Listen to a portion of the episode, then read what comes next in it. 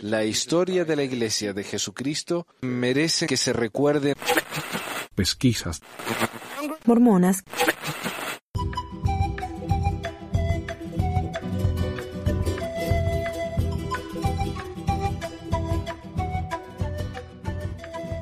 Hola a todos, bienvenidos a otra edición de Pesquisas Mormonas. Yo soy Manuel y para empezar quiero primero que nada agradecer a los patrones y patrón en el sentido no de jefe sino de personas que me apoyan en esto, ¿no?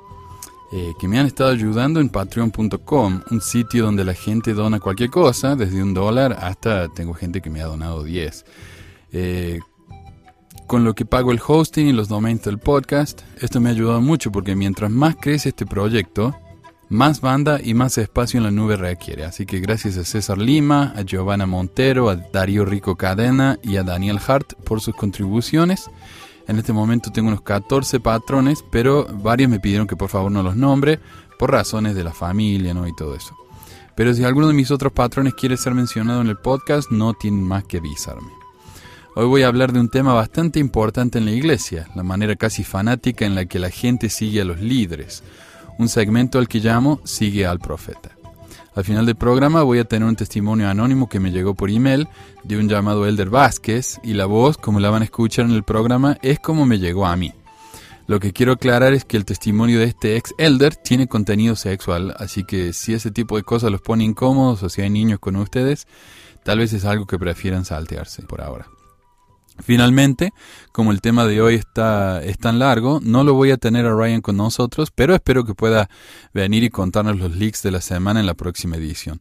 Lo que sí quiero decirles es que ha habido muchas noticias esta semana. El eclipse, lo cual ha desatado a los mormones más fans del mileniarismo y las señales de los tiempos. Ha habido una masiva protesta en Virginia donde un supremacista blanco mató a una chica defendiendo el derecho a la igualdad y lo que eso significa para la Iglesia, y una filtración revelada por Ryan en la que un presidente de misión no les permitió a los padres de sus misioneros contactarse con ellos, a pesar de que en el área de esa misión, Houston, Texas, hubo un tremendo huracán. Yo hice videos hablando de estas noticias, excepto por la del presidente, porque ocurrió ayer, así que si están interesados en aprender más sobre el tema, busquen Pequisas Mormones en YouTube y denle una mirada. Y sin más, el tema del día. Hoy les tengo un tema acerca de la cuasi adoración que los miembros de la iglesia tienen por sus líderes. Y para ello voy a hablar de tres piezas. Dos son artículos que escribí para el blog y uno es un discurso del presidente N. Eldon Tanner, primer consejero en la primera presidencia, acerca de cómo debemos siempre seguir al profeta. Y voy a empezar con el artículo que se llama Cuando los líderes hablan, ya pensaron por nosotros. Hay una cita muy famosa que a los críticos de la iglesia les gusta repetir. Dice, cuando los líderes hablan, ya pensaron por nosotros. Queriendo decir que no hace falta que pensemos por nosotros mismos, sino que podemos confiar ciegamente en que los líderes pueden tomar decisiones por nosotros, y eso es suficiente. Pero ¿de dónde viene esa cita? Eso es lo que me propuse averiguar, y no me costó mucho. En la edición de junio de 1945, la revista Improvement Era, la revista oficial de la iglesia en esa época, tenía el siguiente mensaje. Maestros de barrio. El deber del maestro de barrio es velar siempre por los miembros de la iglesia, y estar con ellos y fortalecerlos, y cuidar de que no haya iniquidad en la iglesia, ni aspereza entre uno y otro, ni mentiras, ni difamaciones, ni calumnias. Y ver que los miembros de la Iglesia se reúnan con frecuencia y también ver que todos cumplan con sus deberes. Doctrina y Convenios 2053-55. Mensaje para los maestros de barrio de junio 1945. Apoyando las autoridades generales de la Iglesia. Recorte de la revista Improvement Era con el artículo para los maestros del barrio. Ningún santo de los últimos días es obligado a apoyar a las autoridades generales de la Iglesia cuando se le da la oportunidad para votar en la oposición de cualquiera de las muchas conferencias organizadas en la Iglesia, puede indicar su deseo de apoyarlo levantando la mano derecha. Puede manifestar su oposición de la misma manera, o puede ignorar la oportunidad por completo. No hay ningún elemento de coerción o fuerza en este procedimiento o en cualquier otro en la Iglesia. Sin embargo, hay un principio de honor incluido en la elección del miembro. Cuando una persona levanta la mano para apoyar a los líderes de la Iglesia como profetas, videntes y reveladores, es igual que si prometiéramos seguir sus liderazgos y seguir su consejo como oráculos vivientes de Dios. Como consecuencia, cualquier acto o palabra subsiguiente que esté en desacuerdo con la voluntad del Señor, como fue enseñada por los líderes de la Iglesia, pone en duda la sinceridad de esa persona. Uno no podría decir que tiene integridad completa si levanta la mano para apoyar a las autoridades de la Iglesia y después hace lo opuesto a sus consejos. Cualquier santo de los últimos días que denuncia u opone ya sea activamente o de cualquier otro modo, cualquier plan o doctrina propuesta por los profetas videntes y reveladores de la Iglesia, está cultivando el espíritu de apostasía.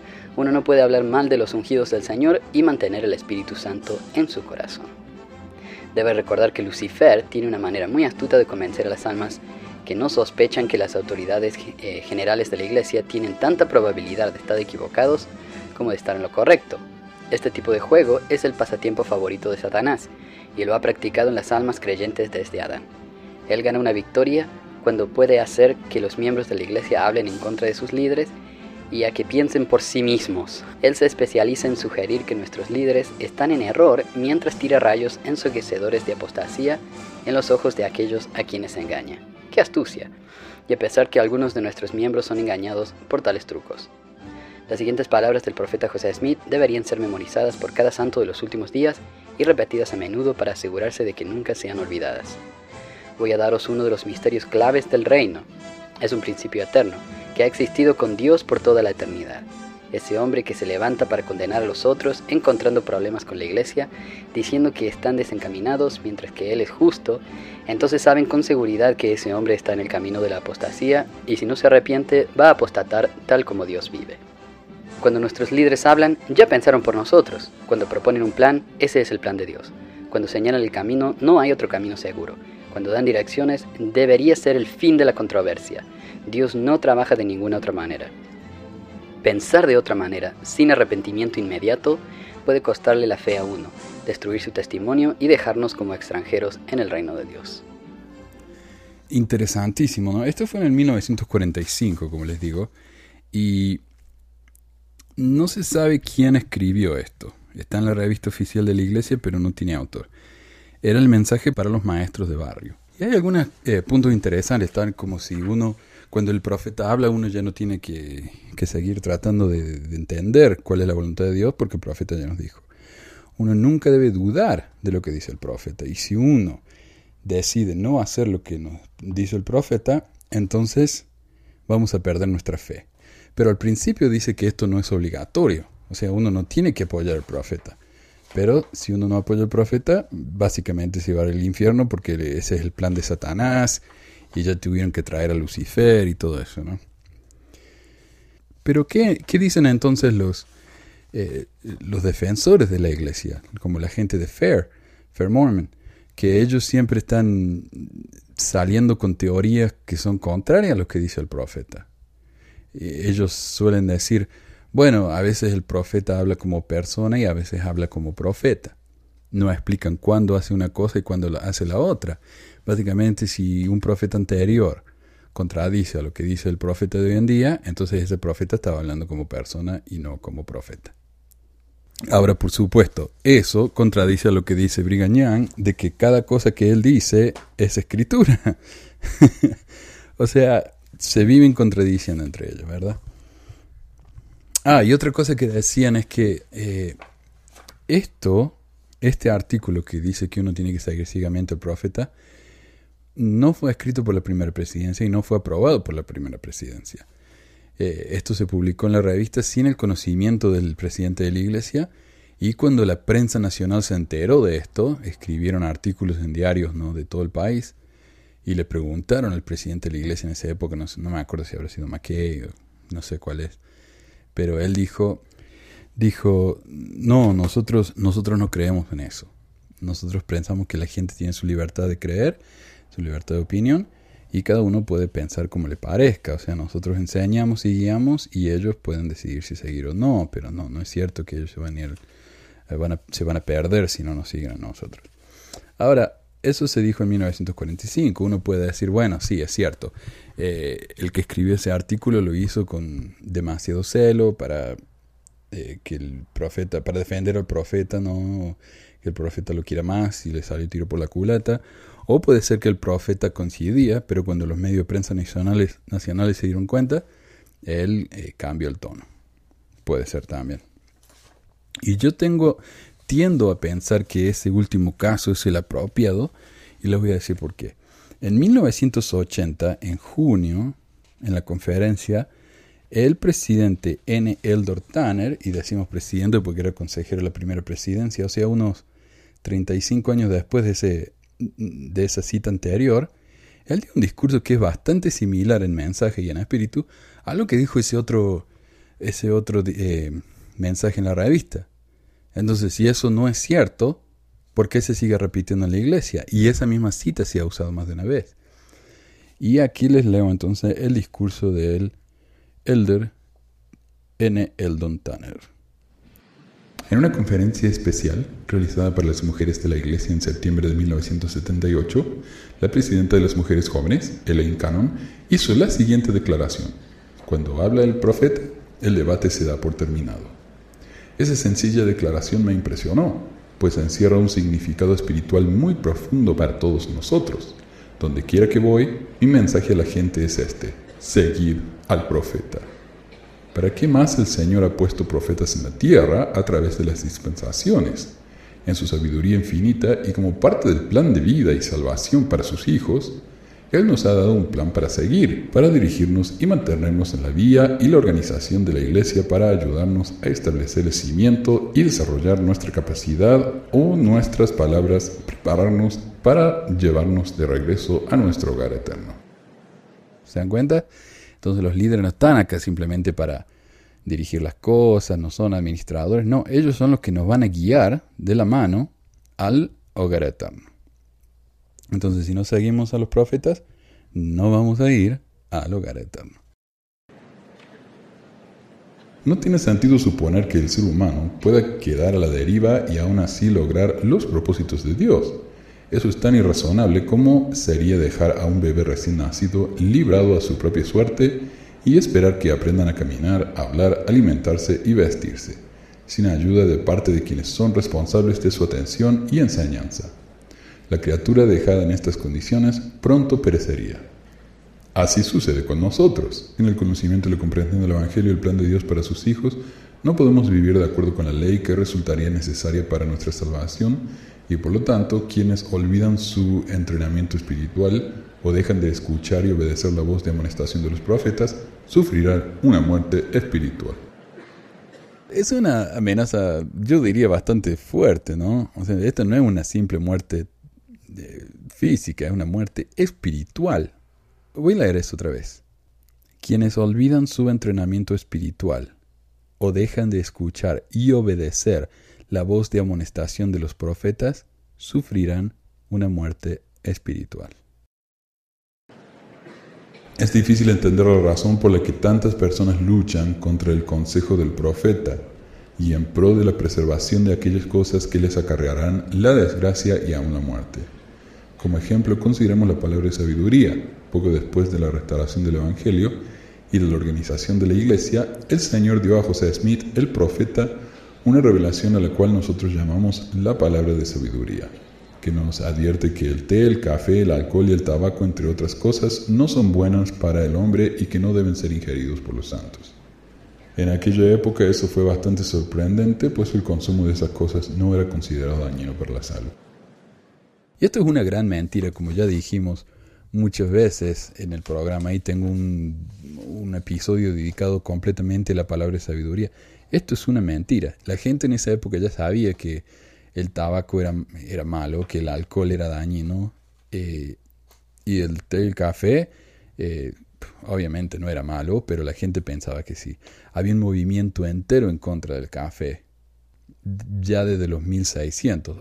De hecho, acá en América, o en Estados Unidos, perdón, había un movimiento feminista más que nada, que estaba absolutamente en contra del uso del alcohol y del café, porque pensaban que era la misma cosa.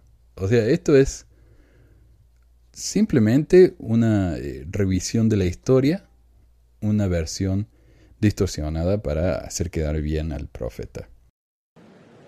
Durante muchos años después que se recibió la revelación, la gente consideraba que los mormones eran singulares porque se abstenían de dichas sustancias aparentemente inofensivas. Luego los científicos comenzaron a descubrir muchos efectos dañinos del tabaco y hoy en día se nos advierte cada vez con más insistencia en cuanto a los riesgos que encierra para la salud el consumo de tabaco, té, café y alcohol, además de los peligros que implican para el hijo en gestación cuando la madre los ingiere. Otra vez, la ciencia de hecho dice que el alcohol en moderación es buenísimo para uno y el té y el café solo tienen beneficios a menos que uno tenga que lo tome en, exceso. Y en exceso me refiero, que sé yo, dos litros de café al día. Los santos de los últimos días deberían tener la disposición de aceptar las palabras de los profetas sin esperar que la ciencia dé fe de la validez de sus consejos. Claro, esto fue hace 37 años. Hoy la ciencia definitivamente ha contradicho lo que decían estos profetas. Pero él dice, no, no, no, no escuchen a, a, lo que dice la ciencia. No. Cierren los ojos y tápense los oídos. No presten atención a esos científicos, no saben nada. Somos sumamente afortunados al tener un profeta viviente a la cabecera de la iglesia para guiarnos. Todos los que sigan su consejo serán partícipes de las bendiciones prometidas que no estarán al alcance de los que se nieguen a aceptar sus mensajes. Hoy en día se discute mucho sobre estos temas por causa de las controversias que nos rodean. Y yo sé que algunos van a decir, oh, ¿dónde está la bendición? La bendición es que estás siendo obediente a Dios y te va a ir al cielo. Sí, pero la palabra de sabiduría tiene una bendición temporal. ¿Ok? Eh, uno lo puede experimentar y uno puede realmente comprobar si funciona o no, porque tiene una bendición temporal. Mi presidente de misión me dijo una vez, yo conozco una señora que su hijo se inactivó y él a pesar de que ya no creía en mucho en la iglesia y no quería participar en la iglesia, él seguía pagando su diezmo, porque él sabía que el diezmo tenía una bendición temporal.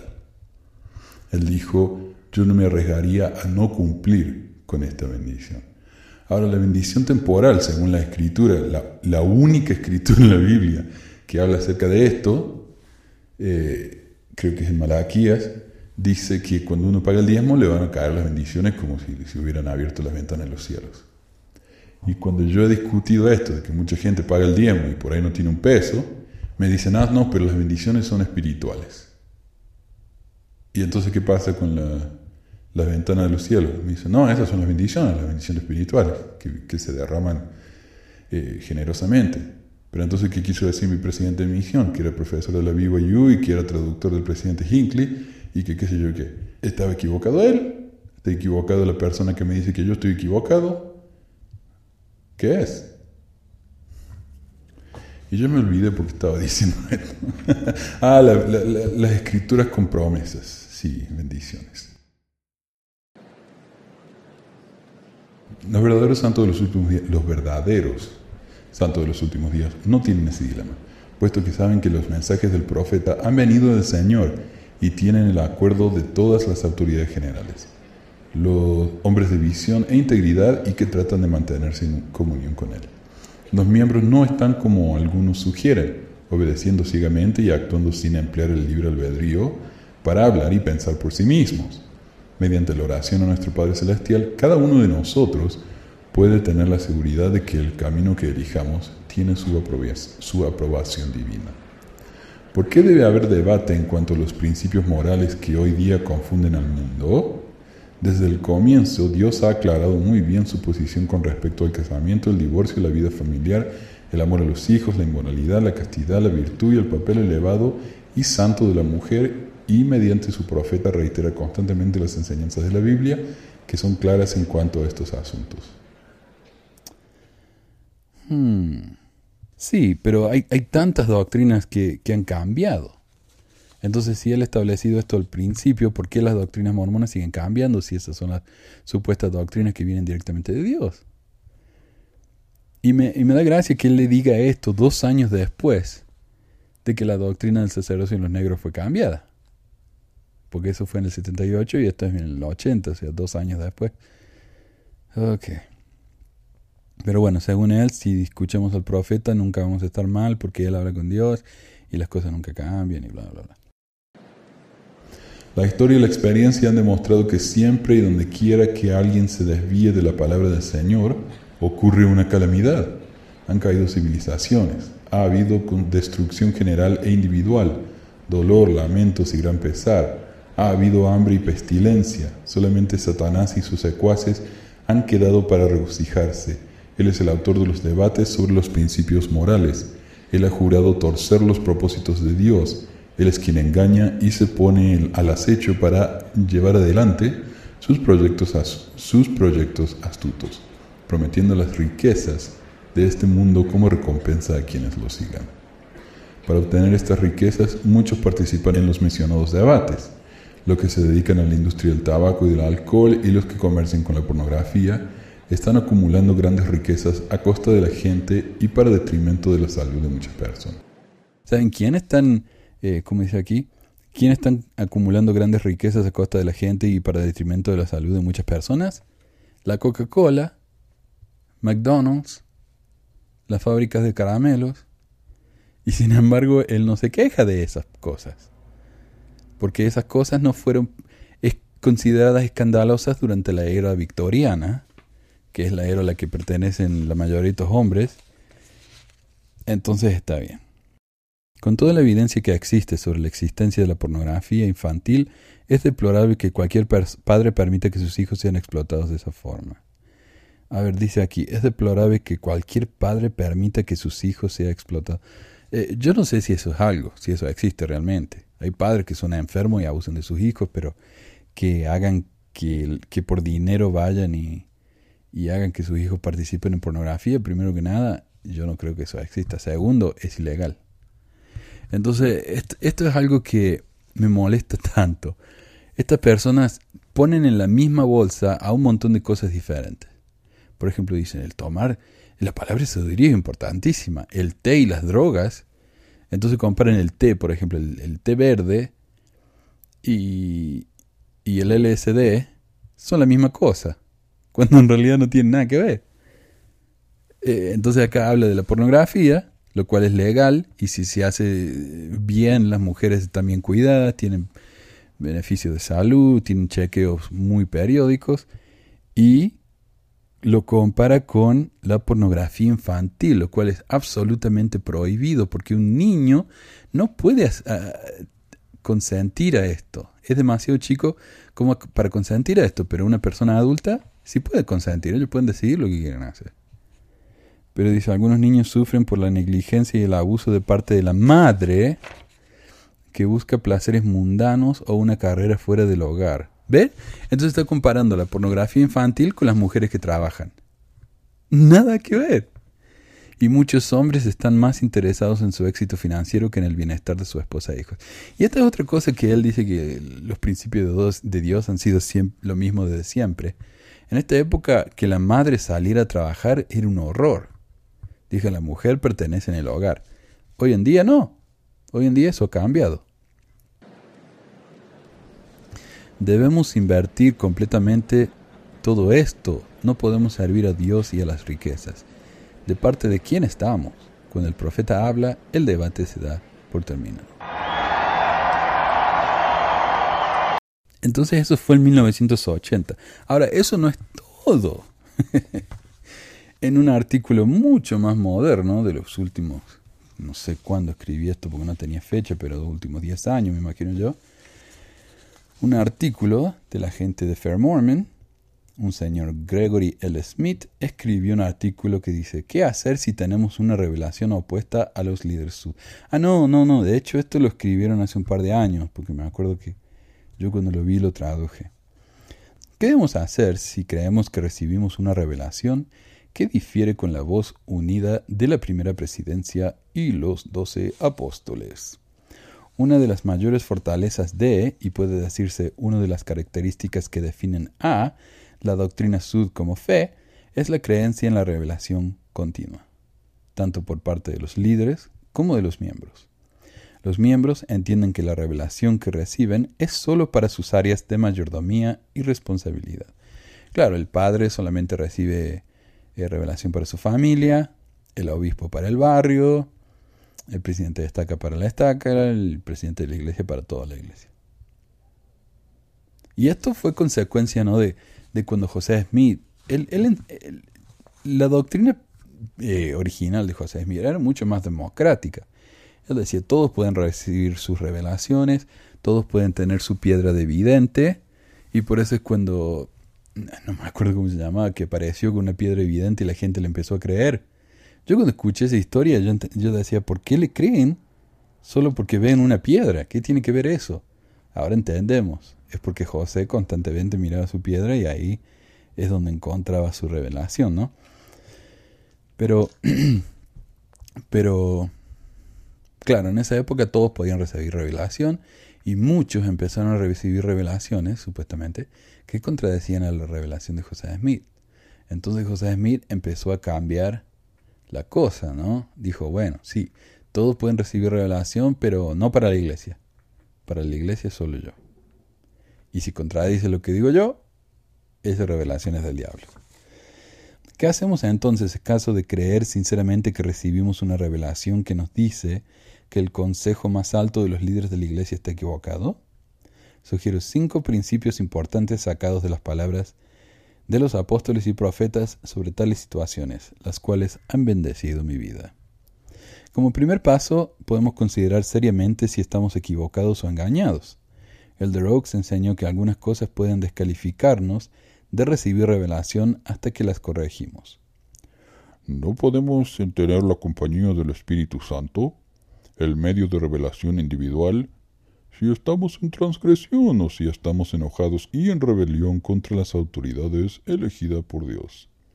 Entonces, si estamos enojados, si yo estoy enojado con mi obispo y el obispo da una revelación, eh, yo estoy en falta y tengo que arrepentirme. Nótese que no hay una excepción que dice a menos que estén lo correcto y ellos equivocados. ¡Wow! Claro, entonces uno tiene que creer en el obispo a pesar de que sabemos que el obispo está equivocado. Igual lo tenemos que seguir. Increíble. Debemos orar para tener un cambio de corazón de ser necesario. Y saben, yo les voy a confesar una cosa acá. Yo al presidente Hinckley lo quería mucho porque él era muy carismático, o sea, yo, caí por el, carisma del señorcito este. Y yo lo quería mucho, era, lo consideraba como un abuelo, que a mí mis abuelos se murieron cuando yo era muy joven.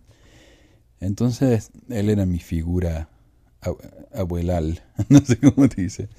Ah, y cuando él se murió, para mí fue tan triste. Yo me acuerdo que estaba mirando las noticias acá en, en la tele local y llorando, viendo la, procesión, ¿no? Eh, del presidente Hinckley yendo ahí por las calles de Salt Lake y los discursos que dieron en honor de él.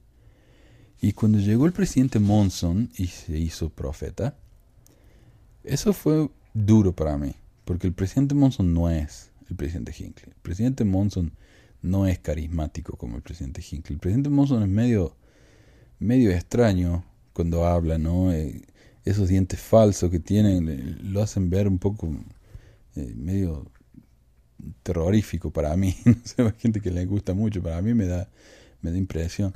Y el presidente Monson quiere constantemente está tratando de ser chistoso, pero no le sale. El presidente Hinckley era chistoso sin siquiera tratar.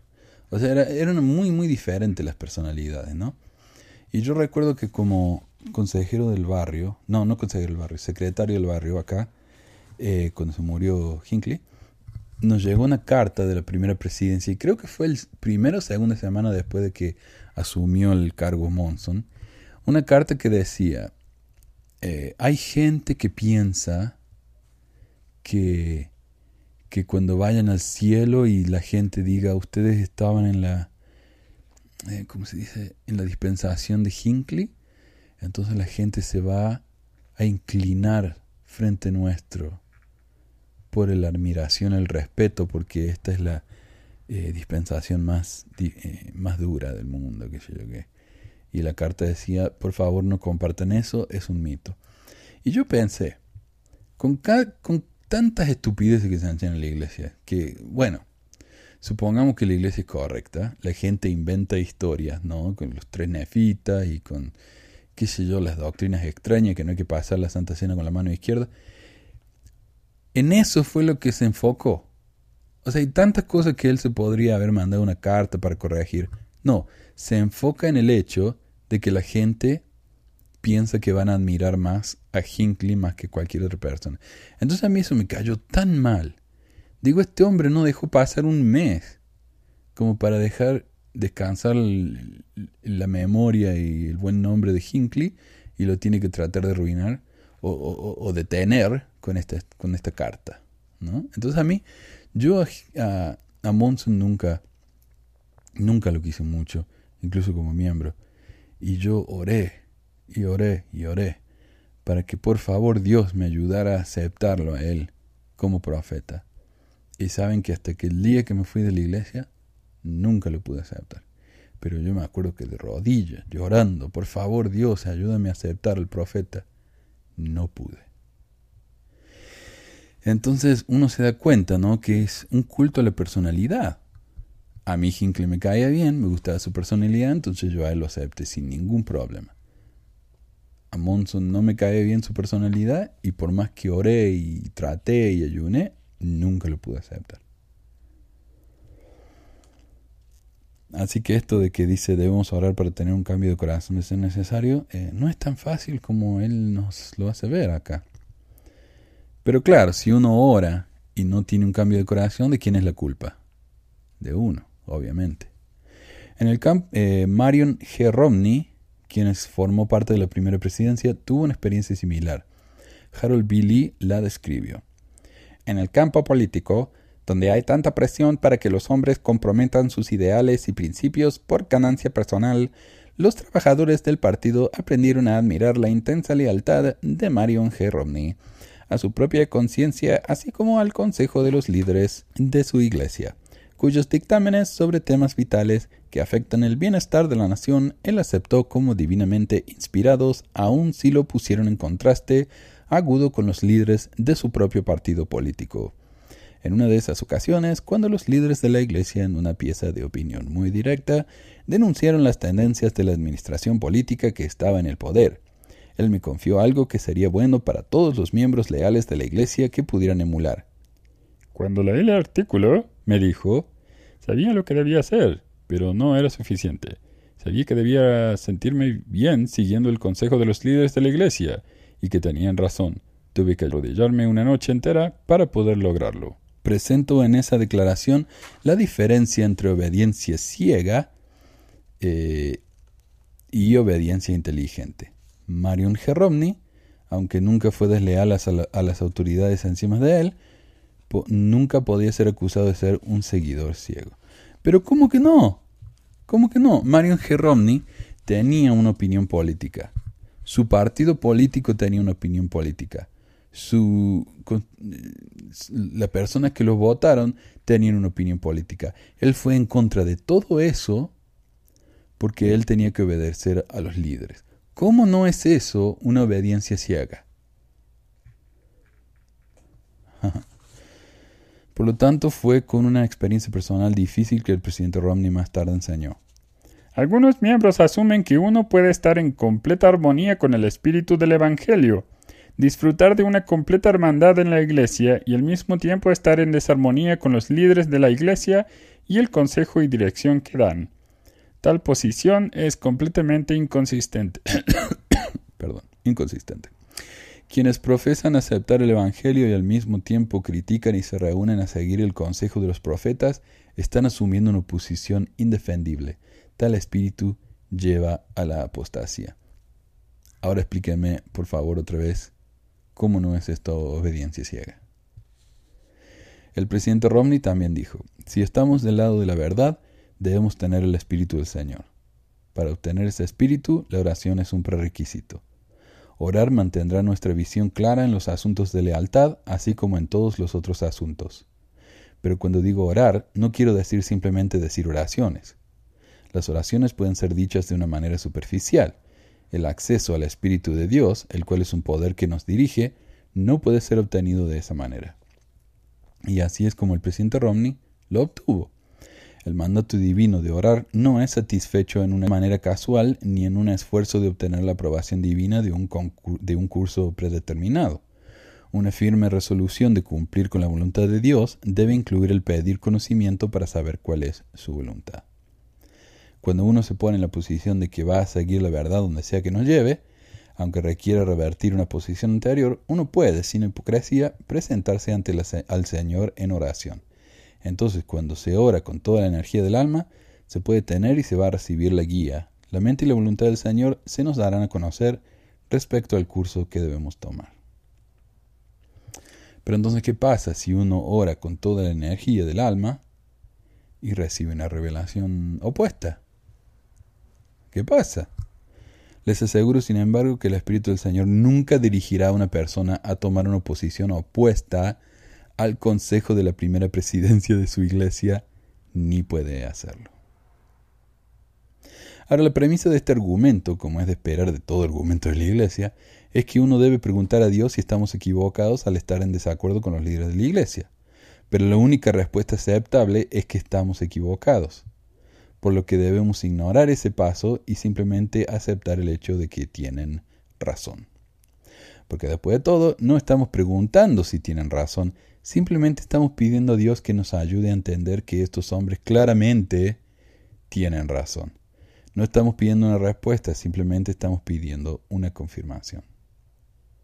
Aquí hay un punto importante, dice el artículo. El presidente Romney describe la necesidad de estar dispuestos a cambiar. Este es en verdad un acto de consagración y de poner algo que amamos y valoramos sobre el altar. Pues nuestras convicciones políticas, nuestras convicciones morales, nuestras opiniones más profundas, nuestra comodidad social o el hecho de que lo que se nos eh, pida requiere revaluar completamente nuestra visión del mundo. Cuando un líder religioso, digo yo, ¿no? Eh, nos pide que reevaluemos nuestras convicciones morales, nuestras antenas deberían levantarse. A los participantes de la masacre de Mountain Meadows se les pidió que reevaluaran sus convicciones morales y que cumplieran con su obligación, y ya sabemos cómo terminó eso. Y continúa. Solo cuando estamos genuinamente dispuestos a hacer esto podemos esperar las bendiciones. La fe procede al milagro debemos ser pacientes. Brigham contó de la primera vez que José Smith le enseñó algo que no podía creer. Sucedió cuando José le enseñó de los tres grados de gloria en el cielo. Dijo Brigham. No estaba preparado para decir que lo creía, y tuve que esperar. ¿Qué hice? Se lo presenté al Señor en mis sentimientos, y dije, esperaré hasta que el Espíritu de Dios me lo manifieste, a favor o en contra. No juzgué el asunto, no argumenté en contra de lo mínimo. Nunca argumenté contra nada que José presentó, pero no podía verlo o entenderlo, así que me lo presenté al Señor. Se lo presenté al Señor. Nótese que Brigham no sigue ciegamente a José. Él no comienza creyendo en la doctrina simplemente porque José la predicó. Brigham insistió en que debía tener su propio testimonio antes de creerlo. Y sí, si uno, si uno eh, ora y, pide confirmación de lo mismo una y otra y otra vez y realmente quiere saber, a la larga lo va a saber. Porque la, la confirmación nos hace sentir cómodos. Sin embargo, Brigham tampoco se fue hacia el otro lado. No se rebajó a debatir académicamente o a publicar en, un diario alternativo. Hoy tales personas probablemente comenzarían un blog o lo escribirían en Facebook. Ve, bastante nuevo este artículo detallando todas las razones por las que no creían en lo que José estaba enseñando. Él ajustó su comportamiento exterior en concordancia con sus convenios, pero no abdicó la responsabilidad eh, interior por su sincera duda e incertidumbre. Él esperó hasta recibir una revelación, pero no dejó que lo que no sabía destruyera lo que sí sabía.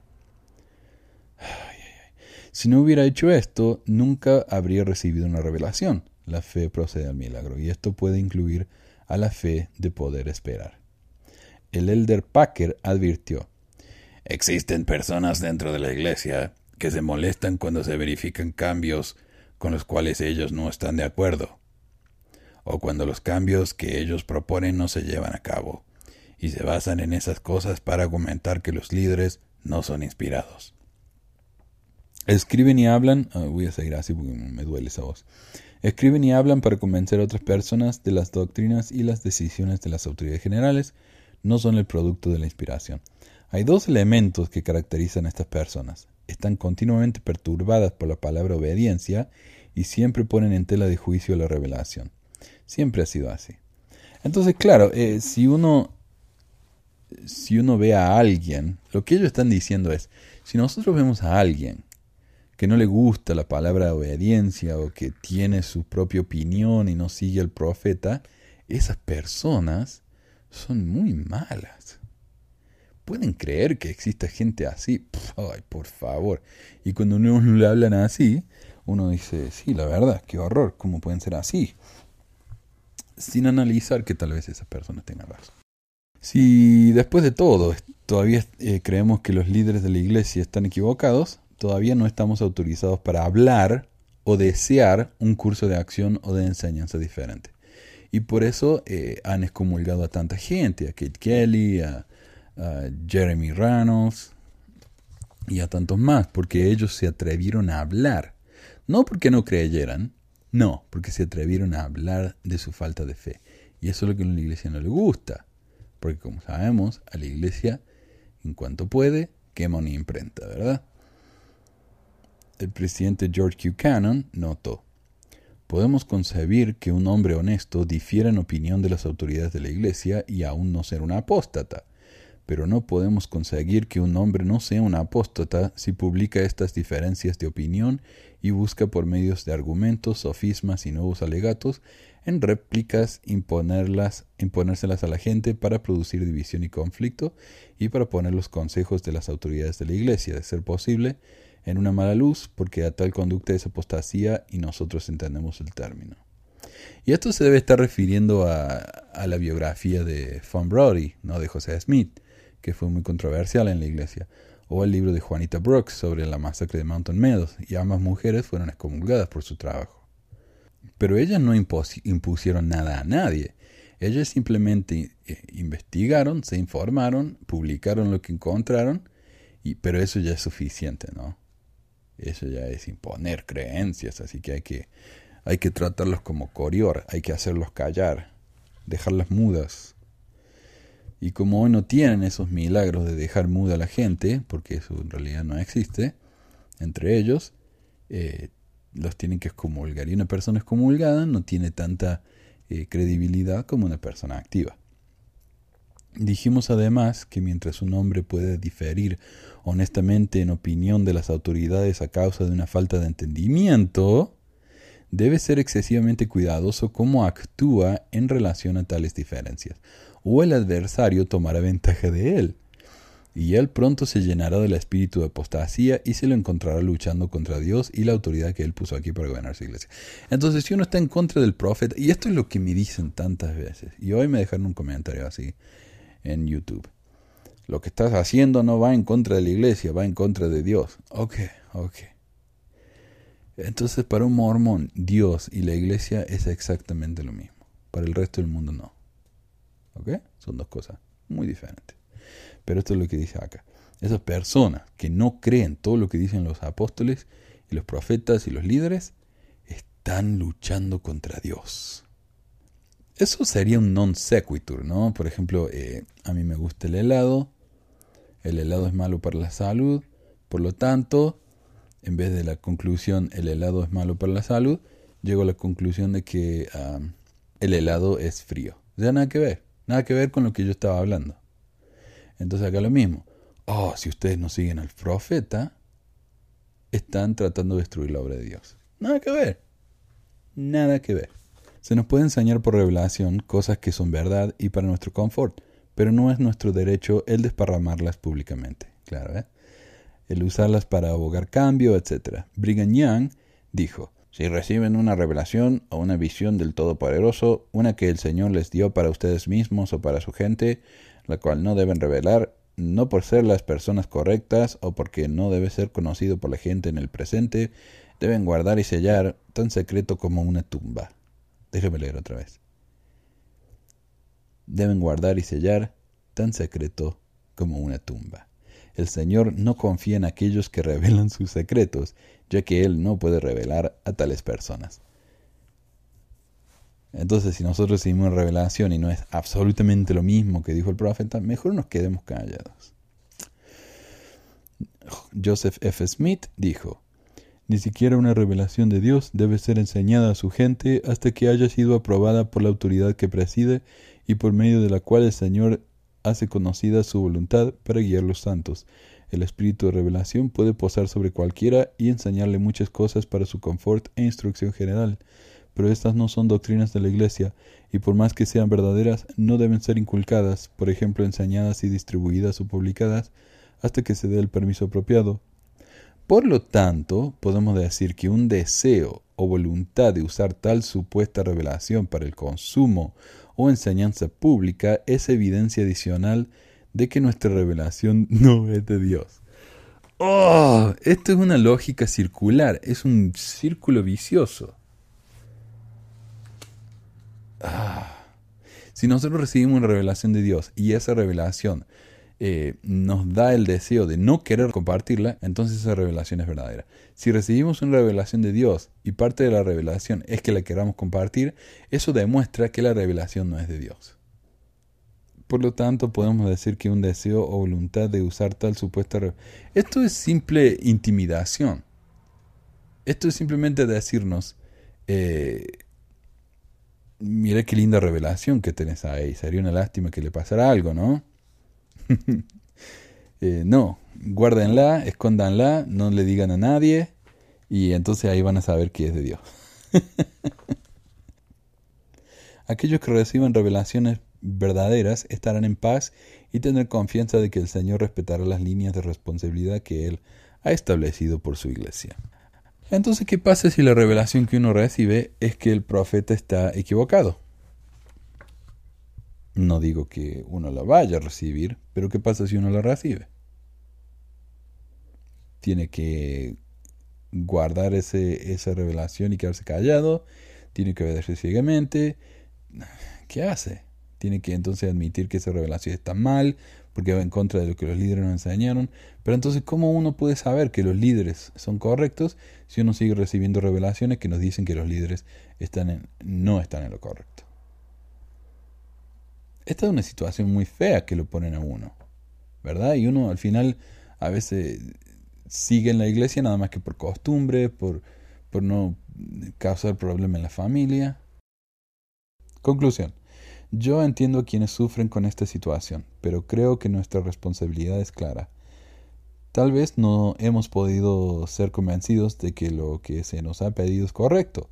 Tal vez necesitamos, como Brigham Young, esperar un poco más Tal vez todo lo que eh, podemos hacer por el momento es apoyar al profeta y a los apóstoles con nuestro silencio. ¿Es difícil? Ciertamente puede serlo, pero esto tampoco debería sorprenderlos. Como nos advirtió Elder Nelson, si somos serios sobre nuestro discipulado, Jesús eventualmente nos pedirá que hagamos las cosas que son más difíciles para nosotros. Cuídense de los falsos profetas, pero cuídense de no convertirse en falsos profetas. Elder M. Russell Ballard enseñó en la conferencia de octubre de 1999.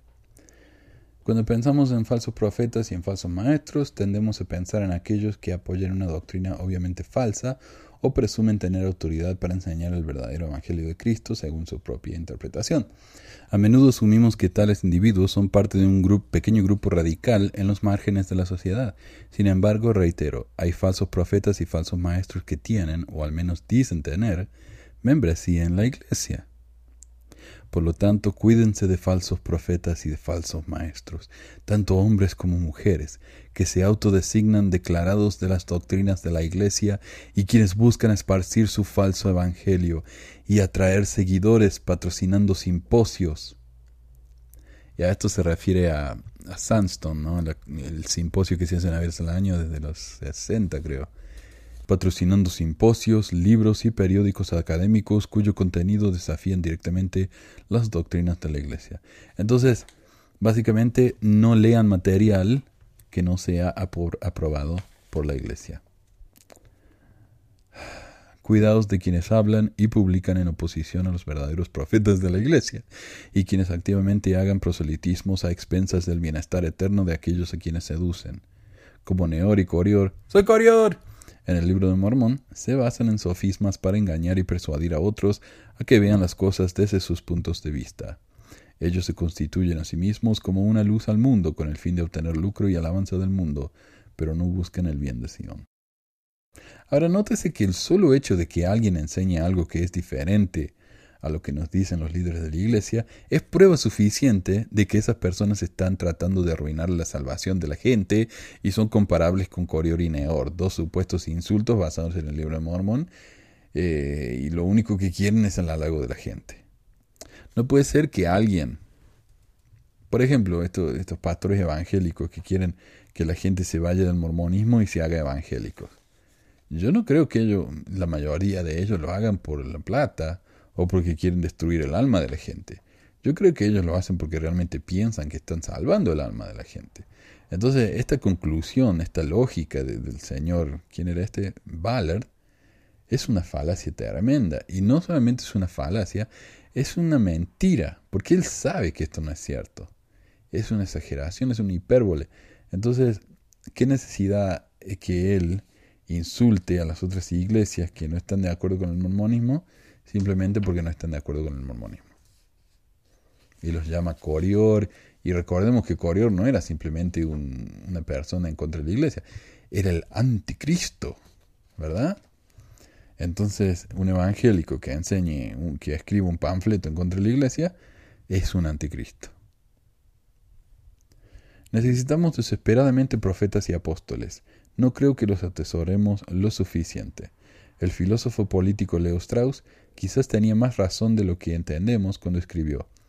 Los verdaderos profetas, ya sea que prediquen destrucción o salvación, predicen lo inesperado, lo que es humanamente impredecible qué miedos o esperanzas no se les ocurrirá a los hombres o mujeres si deben depender de sí mismo. Ahora, esta nota es muy curiosa. Si los profetas realmente revelan cosas inesperadas, tal vez los líderes sud habrían revelado algo inesperado en los últimos 150 años. Pero aparte de la revelación de que Dios no quiere que sus hijos de parejas homosexuales se unan a la iglesia, no recuerdo ninguna revelación por parte de estos profetas y apóstoles sin las cuales estaríamos tan perdidos la palabra de sabiduría, ya se sabía eso. ¿Qué otra? La ley de castidad, ya se sabía eso. ¿Qué otra? No hay nada nuevo. Nos han advertido de alguna catástrofe, nos vienen diciendo hace 50 años que, que guardemos comida por las dudas de que haya algún desastre. ¿Ha habido algún desastre entre los miembros? Y cuando hay algún desastre nadie dice, eh, ¿dónde está la, la, la, la, comida que les dijimos que preparen? No, la iglesia va y hace que los miembros trabajen gratis para ayudarlos, o les da comida, o lo que fuera, ¿no? O sea, ese énfasis es absurdo. Nunca ha dicho, hey, prepárense la gente de, de Indonesia porque algo puede pasar, o prepárense la gente de Perú porque algo va a pasar. No, nunca, nunca dan una revelación específica, nunca nos advierten de nada. Nunca nos dicen nada. Y por favor yo les agradecería, eh, si no están de acuerdo con lo que digo, que me manden una revelación que hayan dicho los profetas en los últimos 150 años, sin cuya revelación estaríamos perdidos hoy. Honestamente creo que no existe. Y no he escuchado a ningún defensor de la iglesia que me diga que ha habido una revelación. Lo único que me dicen es la proclamación de la familia. Eso todo lo que dice en la proclamación de la familia es que hay que tener cuidado de los gays. Eso es todo lo que dice. El hogar es una mamá, un papá y hijos. Punto. Eso es todo. ¿Qué revelación es esa? si algo, esa revelación va en contra de lo que ha demostrado eh, los niños que han crecido en familias gays, que, que crecen generalmente tan bien o mejor que los niños que crecen en parejas en familias heterosexuales. O sea, la realidad contradice la supuesta revelación que nos dieron los profetas en la, en la proclamación de la familia. Ok. Mientras más estudio y veo, más convencido estoy de que la batalla de nuestra generación es sobre los profetas. Será si Dios ha hablado o no y si aquellos con autoridad y llaves existen o no. Soy un testigo que sí, y a pesar de que las debilidades que pueden tener, eh, que pueden tener nosotros y este mundo, estamos perdidos sin ellos. Bendito sea Dios que hay apóstoles una vez más en la tierra y un profeta en Israel. Ahora, este es un resumen que hice yo de este artículo. Y cuando yo publiqué esto en el blog, eh, alguien hizo un comentario que me parece que está absolutamente excelente. Es una excelente crítica de la retórica usada, ¿no? Y dice, bajo riesgo de ser reduccionista, esto es lo que pude sacar de este artículo. 1. Si sus revelaciones contradicen a los líderes, probablemente estén equivocados. 2. Oren y esperen que están equivocados. 3. Sean pacientes. 4. Cállense. Conclusión. No, en serio, cállense. si realmente crees que si sentimos que está que algo está mal y está lastimando a la gente que amamos, no debemos decir nada? No es como fui criada, ni lo que se me enseñó cada domingo en la iglesia. Hay mucho espacio entre la crítica negativa y encontrar culpa con los líderes de la iglesia y una cuidadosa discusión sobre si una política realmente puede venir de Cristo. Tal discusión puede evolucionar en ideas, promover la búsqueda personal, comunicar las necesidades de los miembros de la iglesia al liderazgo y, más importante, decirle a alguien que está luchando con estas ideas que no está solo. Y secundariamente estoy agradecido por cada individuo que desafió la prohibición del sacerdocio a los negros, incluyendo a Orson Pratt, en frente de la legislación de Utah. Así que ya saben, si quieren ser buenos santos los últimos días, nunca cuestionen lo que dice el profeta. Nunca. Nunca. Nunca. El testimonio de un ex misionero. Buenas tardes, ¿cómo están todos? Les voy a platicar un poquito de mi experiencia en la Iglesia de Jesucristo de los Santos en los últimos días, mejor conocida como Iglesia Mormona. Para esto quiero comentarles un poquito acerca de mí. La razón por la que yo voy a permanecer, permanecer anónimo es por seguridad personal. Yo les hablo desde México, del estado de Michoacán. Nací eh, no dentro del convenio, pero cuando nací mi mamá era miembro de la iglesia. Mi papá era miembro, menos activo. Me bauticé a la edad de 8 años. Y desde chiquito me fueron inculcando prepararme para irme a la misión. Ya sabemos que la iglesia hace todo lo posible por, pues ahora sí, que estar asegurándose de tener siempre miembros para sus fines digo yo, para su negocio. Sucedió que, en aquel entonces yo estaba un poco indeciso si irme a la misión o no respecto del dinero, porque no teníamos dinero. Yo trabajaba en las mañanas desde la secundaria, que en Estados Unidos vendría siendo como el middle school.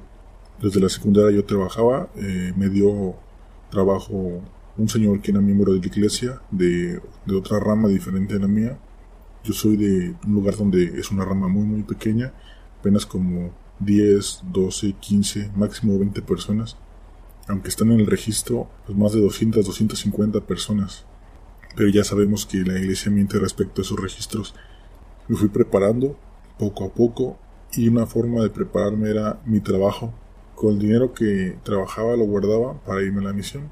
Bueno, un miembro de la iglesia de aquí donde yo vivo es masón yo supe que él es masón hace poco. Y él me dijo algo antes de irme a la misión. Me dijo, ¿para qué te vas? Este, no vas a perder tu tiempo, no te va a servir de nada. Y yo lo tomaba como una prueba. Yo decía, ah, es que Satanás me está tentando para que no me vaya, es que la iglesia es verdadera, es porque si me dicen que no me vaya es porque tengo que irme. O sea, yo estaba totalmente dispuesto a irme a la misión y cada vez que alguien me decía que no me fuera, yo lo tomaba como una prueba a, a vencer a final de cuentas me fui a la misión. Ya estando en la misión eh, llegué al CCM y empezó mi pesadilla. A causa de no tener dinero fui blanco de burlas de mis compañeros, sobre todo de mi, de mi compañero que me asignaron, porque en el CCM o Centro de Capacitación Misional te asignan a un compañero, un elder que, va a estar contigo siempre, nunca se va a despegar. Esto con la finalidad de, de que este que te acostumbres a vivir pues con un compañero ese compañero siempre me hacía burla, yo era blanco de burlas de él porque él tenía sus trajes bien, bien bonitos, este, que corte italiano, que no sé qué, que diseñador, y mis trajes pues eran de los económicos, eran trajes muy, muy sencillos, pero yo decía, pues yo me quiero en la misión, Dios no ve eso, no ve la ropa de marca, sino ve el corazón de las personas. Mi compañero tenía en el cuarto un celular con el que hablaba por las noches con su mamá. Bueno, ahorita creo que ya es un poco diferente, pero tiene prohibido traer un celular. Ahorita me parece que traen celular algunos celderes, pero para comunicarse con los, los miembros, aún así es un celular con restricciones. Y ese compañero aprovechaba la noche para llamarle a su mamá. Lloraba con, con su mamá por teléfono, que le extrañaba, igual con su novia. Yo una vez le dije que por qué hacía eso, dijo que no me metiera en lo que no me importa. Yo dije, yo vengo a lo mío, no me importa lo que hagan los demás, yo vengo, yo sé que estoy en la verdad. En el CSM nos enseñaron a, a cómo dar las lecciones, ahora sí nos enseñaron a enseñar, en pocas palabras. Nos enseñaron a enseñar, nos enseñaron cómo, cómo abordar a la gente, cómo llegarles, persuadirlos, ser muy persuasivos. Yo decía, bueno, la palabra persuadir es un sinónimo de convencer. No necesitamos convencer a alguien de que esto es la verdad. Si es la verdad, automáticamente se va a reconocer. Después de eso, al estar en la misión, al llegar a mi primer área, me tocó con un compañero que era presidente de rama. Aquí es donde empieza la historia interesante. Era un presidente de rama porque era un lugar muy pequeñito en el que no había sacerdocio, había como 12 miembros nada más activos entre ellos una familia y una hermana bien viejita que era la presidenta de Sociedad de Socorro. Después de que yo llegué, empezamos a trabajar bien duro con este Elder. Era una persona rara en el sentido que él se comportaba un poco raro. Yo pensé que al entrar a la misión iba a aprender la doctrina profunda que se le llama, ¿no? Yo esperaba aprender lo que no se puede aprender en casa, ¿no? Que es una de las razones por las que yo fui a la misión. Más que enseñar, también quería aprender. Para poder enseñar tenía que aprender primero. Bueno, pues me, prestaron algunos libros que nunca pude leer, por cierto, porque mi compañero era un poco estricto conmigo y me dijo que no tenía que leer nada de eso, solamente tenía que leer el libro de Mormón y la Biblia, pero de preferencia más el libro de Mormón. Un poco decepcionado, dije, bueno, más adelante voy a, voy a poder aprender esto, ¿no? Ahorita no es el momento, pero más adelante igual sí lo voy a hacer. Y mi compañero, que era presidente de Rama, me instruyó todo lo concerniente a, un, este, un funcionamiento de rama de los domingos hay que llevar los diezmos, hay que llevar las ofrendas de, ayuno. Llevábamos a una capilla más grande que la de nosotros, estaba como a dos horas y cada domingo teníamos que ir a entregar las ofrendas de ayuno, los diezmos y a dar un informe de cuántos miembros fueron a la iglesia, cuántos hombres, cuántas mujeres, cuántos niños y si había nuevos conversos, etcétera, investigadores asistiendo a la iglesia. Un reporte similar al que se daba cuando llegábamos a nuestra casa en la noche, la famosa llamada con los, con los líderes del distrito. Nos llamaban, nos preguntaban los números, cuántas personas habíamos enseñado en la semana, cuántas personas pensábamos bautizar, etcétera, etcétera. ¿no? Esos son, son este, números que se manejan entre los misioneros. Posteriormente que mi compañero se fue, lo, le dieron un cambio. Inmediatamente a mí me asignaron un hijo. ¿Qué quiere decir? Voy a explicar un poquito para los que no sepan. Cuando yo llegué a la misión, mi entrenador o mi papá misional fue el Elder Paredes, porque él fue el que me enseñó, fue mi primer compañero, él me enseñó todo cómo funciona la obra misional, cómo tenemos que enseñar, dónde sí ir, dónde no ir, etcétera, etcétera, ¿no? Porque no es lo mismo aprenderlo en CCM que ya en práctica.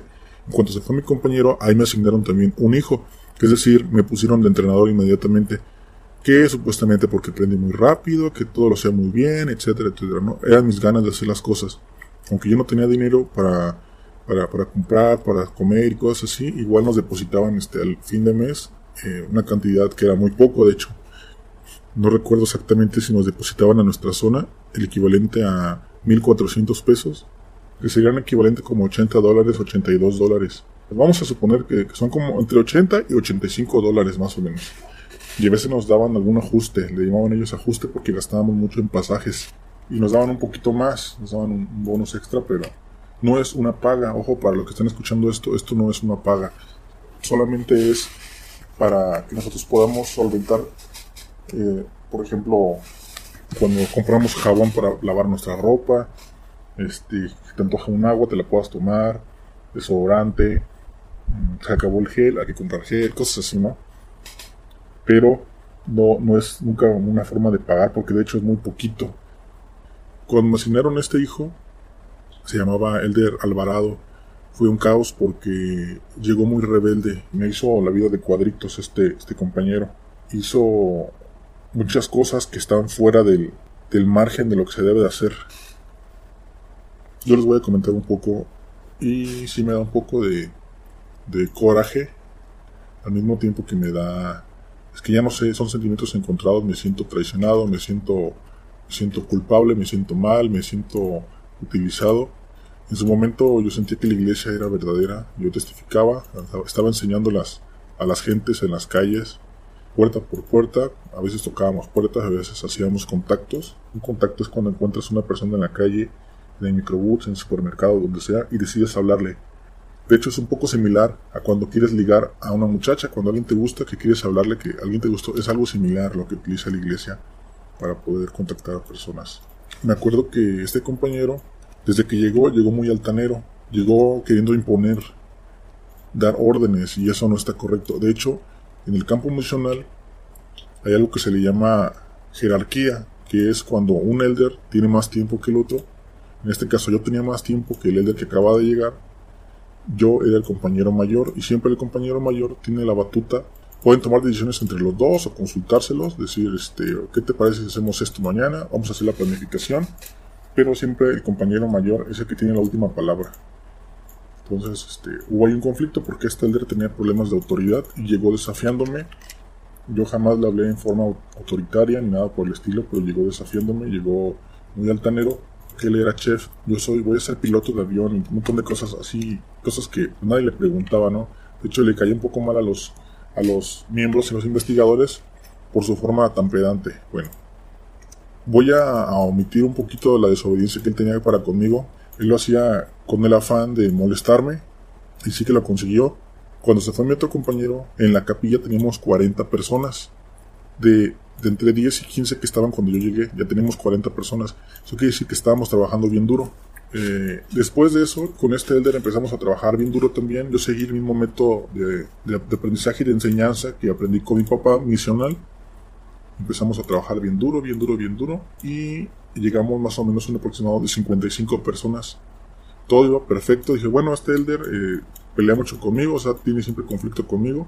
Chocamos, tal vez las personalidades chocan si está bien, mientras tengamos resultados, pues está bien, ¿no? Yo voy a tolerarlo. Entonces lo toleraba en cierta parte, en cierta forma. Había una, una miembro de la iglesia que cuando yo llegué a la misión, ella era inactiva, se puede decir. Y empezamos a visitarla con mi compañero, con mi papá misional. Yo decidí seguirle dando las enseñanzas, de vez en cuando la visitábamos y hasta que ella nos ofreció su casa para para poder lavar era tanta la confianza que a veces pasábamos por ahí, nos ofrecía, ella nos decía hermanos, no nos decía elder, nos decía hermanos, decía hermanos, pásenle, este, pasen a tomar agua, ahorita se van, descansen un poquito. Entonces, bueno, pues vamos a descansar un poco, descansábamos un poquito. Y para no estar nada más en vano enseñábamos un poco. Y en esa misma casa había una muchacha que era investigadora, era hermana de la miembro de la iglesia. Ella solamente era investigadora, pero no era miembro. Entonces empezamos a enseñarle las las, pláticas, digamos, las, las, este, las charlas, no se llamaban charlas, ya se llamaban lecciones. E incluso varias veces repetimos las lecciones porque ella no quería bautizarse. Nosotros le decíamos, ah, ya bautícese, usted sabe que la iglesia es verdadera. Es que tengo mis dudas, este, ¿qué tal si José no es un profeta? Todo está muy bien, pero ¿qué tal si no es cierto? Entonces, claro que sí. Yo le decía, míreme a los ojos, yo le prometo que si no es profeta, yo no estaría aquí. Yo no tengo ninguna necesidad de estar aquí ahorita, en este estado. Me tocó a mí en el estado de Sonora. Aquí en México es para el norte, casi pegando con Estados Unidos.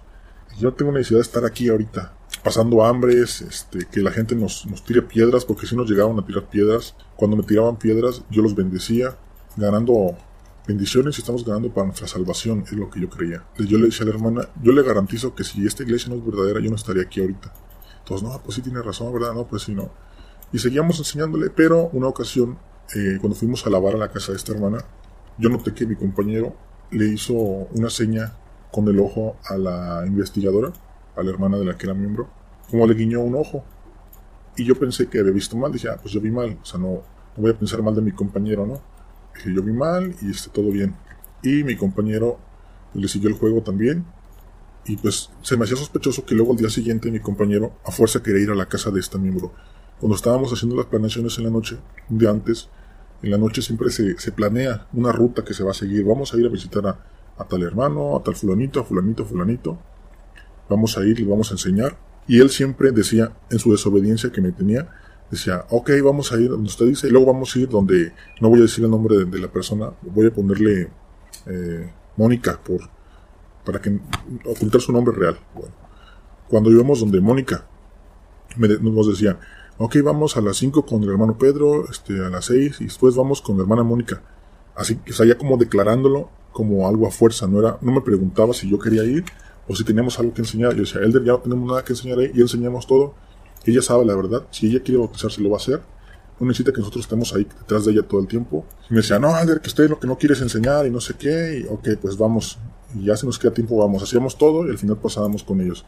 Y una ocasión que fuimos a lavar la ropa ahí con ellos, lavábamos los días lunes, porque los elders tienen libre los días lunes, para que puedan preparar su ropa, puedan preparar, eh, escribir cartas a su familia, cualquier cosa que puedan hacer o que tengan que hacer. Es el día de preparación, se le llama. Y no es todo el día, solamente es una parte del día. Es eh, de la mañana como hasta las 5 de la tarde. Si había tiempo, nos salíamos a predicar un rato. Ese día también se aprovecha para, para poder limpiar la casa, para poder jugar con nosotros elders, etcétera, ¿no? Para jugar básquetbol, ejercitarnos un poco, etcétera.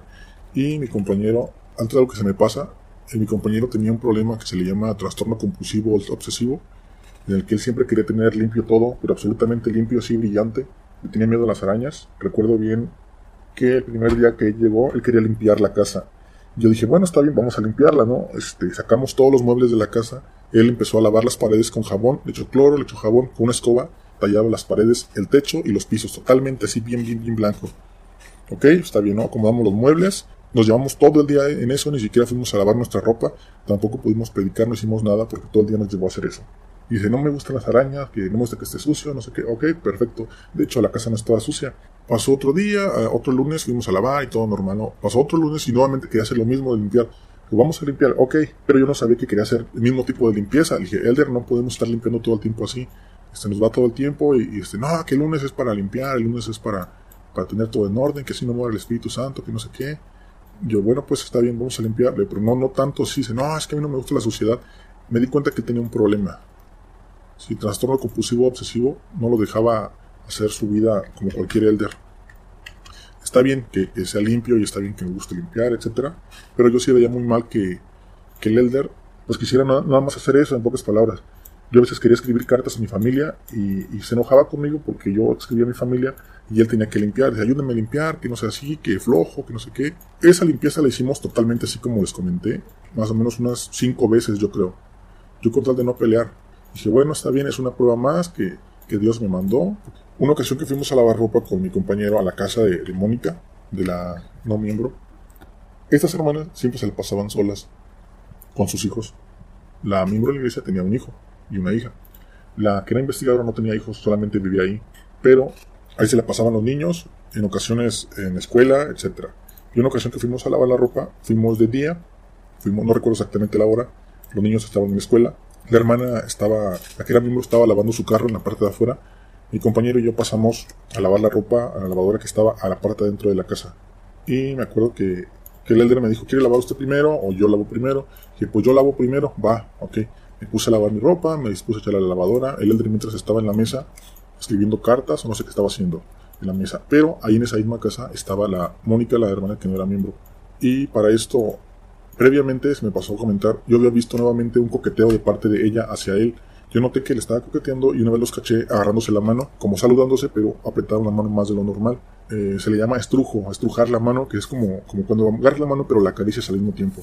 Lo pasé desapercibido, dije no pasa nada, es mi imaginación, la hermana es una futura miembro, no debo de pensar cosas malas, ok. Eh, después de eso, y regresando al día que le estaba comentando, yo me fui a lavar la ropa, mi compañero se quedó escribiendo cartas o haciendo algo en la mesa, la hermana, que no era miembro, pues no sé dónde estaba, en alguna parte de la casa, y yo no tendría que andar viendo, supongo que estaba como viendo la televisión en algún cuarto o algo así, ¿no? De repente mi compañero ya dejó de hacer ruido, mi compañero siempre hacía ruido, plática o, este, o cualquier cosa, ¿no? De repente yo no escuché ruido y se me hizo raro no ver a mi compañero en la mesa. Yo eché un ojo y no lo vi. dije, pues, ¿dónde se fue? Y me fui despacito, eh, casi de puntitas para no hacer ruido porque yo sospechaba algo, algo malo, algo me decía, algo está mal, aquí no está bien.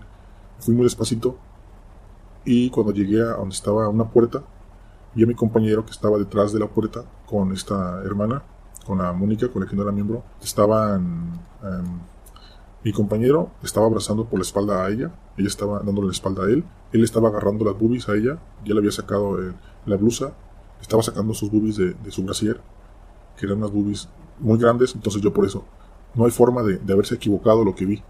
Aunque ella quisiera, era difícil disimularlo, pues. Y el Elder tenía el pantalón de ella bajado de su ropa interior y la iba a penetrar, o sea, estaba manoseando y la iba a penetrar.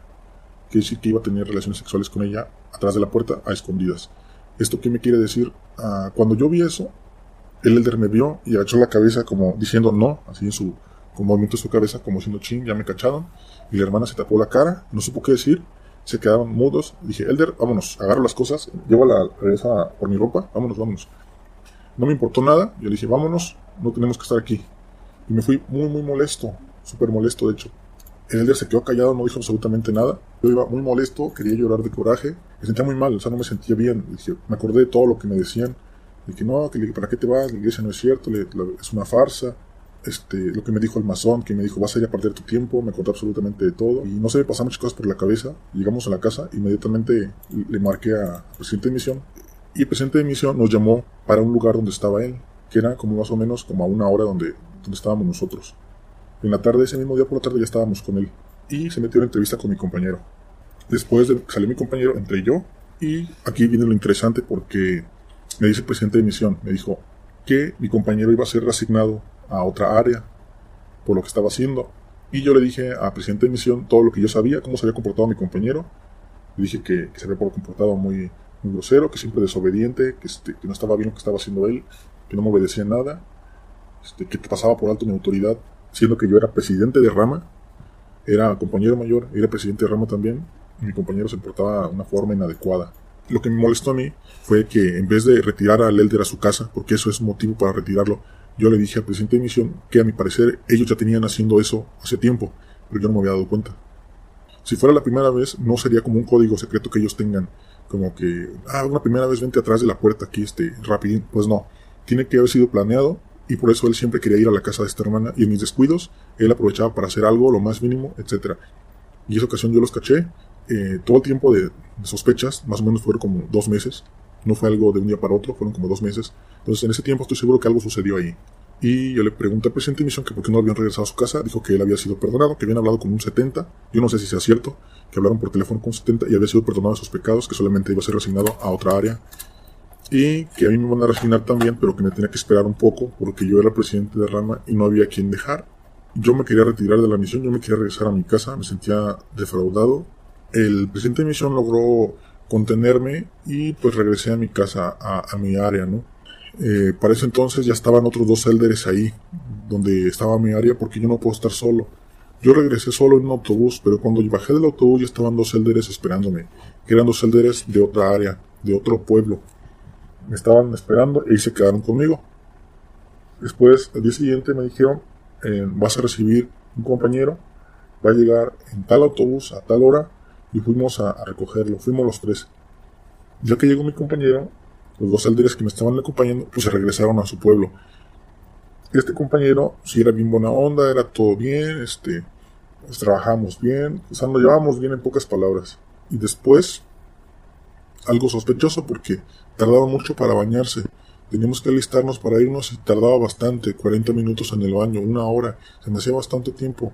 Y en una ocasión yo encontré en, el baño, encontré, encontré semen, o lo que parecía semen, no creo que haya sido jabón, en la taza del baño, y por ahí en diferentes partes. Y yo sospeché que el elder se masturbaba o hacía una práctica de ese tipo, por eso tardaba tanto en el baño.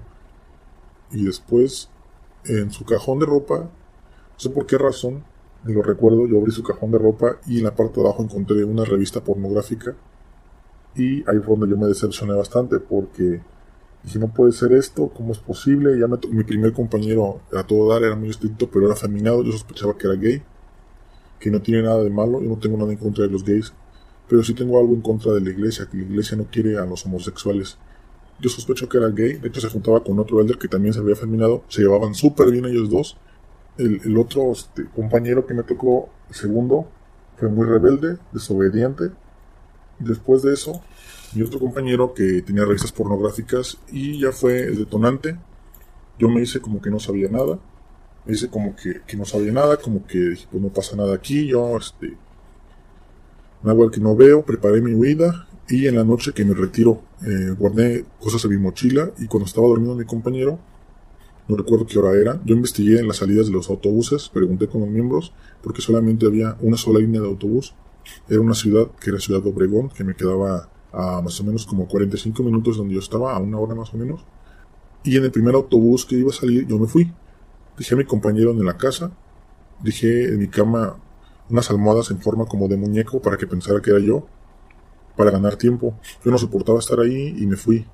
Agarré eso, dejé todas mis cosas, de hecho solo me llevé una mochila. Me acuerdo bien que cuando estaba ya arriba del autobús, compré un boleto de autobús de ahí a mi pueblo, que era un total de 18 horas de camino, 17, 18 horas, que llegan unos élderes, se subieron al autobús, como que se dieron cuenta que yo me iba. Investigaron dónde estaba, me buscaron, llegaron los élderes de, esa ciudad, que subieron al autobús y me bajaron. Supieron porque yo di mi nombre al comprar el boleto. Hubiera dado un nombre falso y no me detectan. Pero di mi nombre y a causa de eso eh, dieron conmigo, me bajaron del autobús casi a fuerza, me llevaron con presidente de misión y el presidente de misión eh, se molestó mucho conmigo, dijo que por qué me quería, que por qué quería hacer eso, que yo no quería estar más en la misión, que, que, era un fraude, que era toda una decepción, que cómo Dios permite eso, y me dijo que, que, que no, o sea, que yo no tenía por qué irme, no era la forma, que para qué me quería ir, yo le dije que, no me, que me quería ir, no quería estar ahí porque ya estaba decepcionado de tanto, que ya era mucho, eh, y el presidente de misión me llamó por, llamó por teléfono a un 70 y dijo, habló con él y dijo que mis pecados eran perdonados exactamente igual que mi compañero. Que mis pecados, dije, pero ¿cuáles pecados? O sea, irme y dejar a mi compañero es un pecado. Si, si tal vez faltara las reglas visionales de no dejarlo solo, yo lo dejé solo, eso es un pecado, pues entonces sí, pero yo no cometí ningún pecado. Mi pecado tal vez fue pensar que la iglesia era verdadera y entregarme totalmente, perder tiempo de mi, de mi vida, ir contra todos los que estaban contra mí, incluyendo en aquel entonces era mi novia, que se burlaba de mí por ser mormón. Decía que cómo era yo tan inteligente y que podría creer en esa farsa de la iglesia de Jesucristo en los últimos días. Y yo la defendía bastante. Entonces me sentía como un estúpido, por una palabra, pero esa era la forma que yo me sentía. Me sentía como un tonto, me sentía mal. Y me dice que mis pecados son perdonados. Y yo, ah, ok, perdonados entonces. Me dijo que si yo me quedaba iba a ser asignado a otra área que mi compañero, el que había estado, se iba a quedar de presidente de, mis, de rama. Para ese entonces eh, yo no quería saber nada de la iglesia, le dije que no. Yo decidí retirarme de la misión. Yo decidí retirarme de la misión. El presidente de misión en la entrevista me dejó un rato hablando, pensando solo para que meditara las cosas. Regresó como 15 minutos después. Intentó hacer un exorcismo, me puso las manos en la cabeza y le invitó a Satanás a salir de mí. Le ordenó a Satanás a salir de mí. A mí me daba risa porque pues yo no tenía el Satanás. Yo dije, Satanás lo tiene mi compañero, que es el que hizo todas esas cosas. Yo solamente soy una persona pensante y que no quiero estar aquí más, quiero irme. Después de todo eso, el presidente de misión me chantajeó, me dijo que él tenía que estar dando una conferencia en quién sabe qué ciudad, a esa hora, que si yo estaba feliz de estarlo entreteniendo ahí, le dije, pues haga lo que tenga que hacer y yo me voy. Varias veces, como unas 10 veces, me dijo que para qué, que no, que no, que para qué, que para qué. Al final, eh, yo me fui. Me dejó ir y fue un fracaso para él porque un presidente de misión fracasa cuando un elder se va porque ellos se trata de conseguir logros, no, no se trata de, de, restar, sino de sumar logros. Y por esa razón es que, era un fracaso para él. Y estaba molesto, de cierta forma, yo lo entiendo, pero también él no se estaba poniendo en mi lado, no estaba poniendo en mis zapatos. Él solo estaba viendo lo que le convenía a él. ¿sí? No estaba viendo lo que me convenía a mí, sino lo que le convenía a él. Como yo me sentía no le importaba. Ofrecer, perdón, ofrecí el perdón de mis pecados. Lógicamente sí tenía pecados, pues, como toda la gente, pero no algo, no algo así como él decía que mis pecados eran perdonados, que etcétera, etcétera, ¿no? Al final, eh, unos elders me acompañaron al avión, me dieron un sobre, me dijeron ábrelo, de sus papás cuando llegue a su casa, nada más, es todo. Y ya, eh, me dejaron ir a mi casa, me fui a mi casa, llegué, cuando llegué luego, luego me llamaron de mi rama a un consejo disciplinario en el que me hicieron una entrevista absolutamente de todo, yo les contesté todo, y me hicieron sentir culpable, como que yo tenía la culpa de haber dejado la misión, que tenía que regresarme a la misión rápido, tenía que limpiar mi nombre, tenía que arrepentirme para poder regresar a la misión. Yo dije, ni loco, yo no regreso nada. Y jamás volví a ir a la iglesia, jamás volví a poner un pie en la iglesia. Y yo les testifico que, que la iglesia no es verdadera, que la iglesia es una farsa, es un negocio, una empresa. Utilizan a los misioneros como agentes de venta. Eh, no directamente, pero sí de forma indirecta. Mientras más miembros lleguen, más diezmo van a dar. Y si más diezmo dan, más rica va a ser la iglesia. Me siento feliz de, de haber encontrado este grupo de pesquisas mormonas, de haber, los video, de haber visto los videos de Aaron Tunnel. eh, hace, que no me sienta solo, hace que me sienta acompañado, que me sienta que, que no soy el único que ha pasado por esto. Actualmente tengo 31 años, casi 31 años de edad. Eh, soy una persona que, sé lo que quiero, con logros académicos importantes. Soy una persona que, que, soy feliz, que, que, no tomo alcohol, no quiere decir que sea malo, simplemente no lo tomo porque no me gusta, no me llama la atención. Eh, probé un poquito en una fiesta para ver si me gustaba, para saber, de, poder decir esto no me gusta, ¿no? No, no me gustó, no tomo alcohol, en mi vida jamás he fumado un solo cigarro, ni pienso hacerlo, de hecho el cigarro me da asco, si alguien fuma al lado mío, me da asco, no, no uso drogas sintéticas de ningún tipo, trato de portarme bien, tengo un bebé, trato de enseñarle lo, más adecuado posible valores eh, no cristianos, pero sí valores éticos y culturales. Yo sé que se puede vivir en la iglesia, que se puede ser feliz, y actualmente soy mucho más feliz que cuando estaba en la iglesia, nadie me reprime nada, puedo tomar café, eh, tampoco soy adicto a café, me tomo una taza de vez en cuando cuando voy manejando muy de noche para no quedarme dormido, que no soy vicioso. Y les mando muchos saludos, eh, muchas gracias a Manuel por este espacio y muchas gracias por escucharme.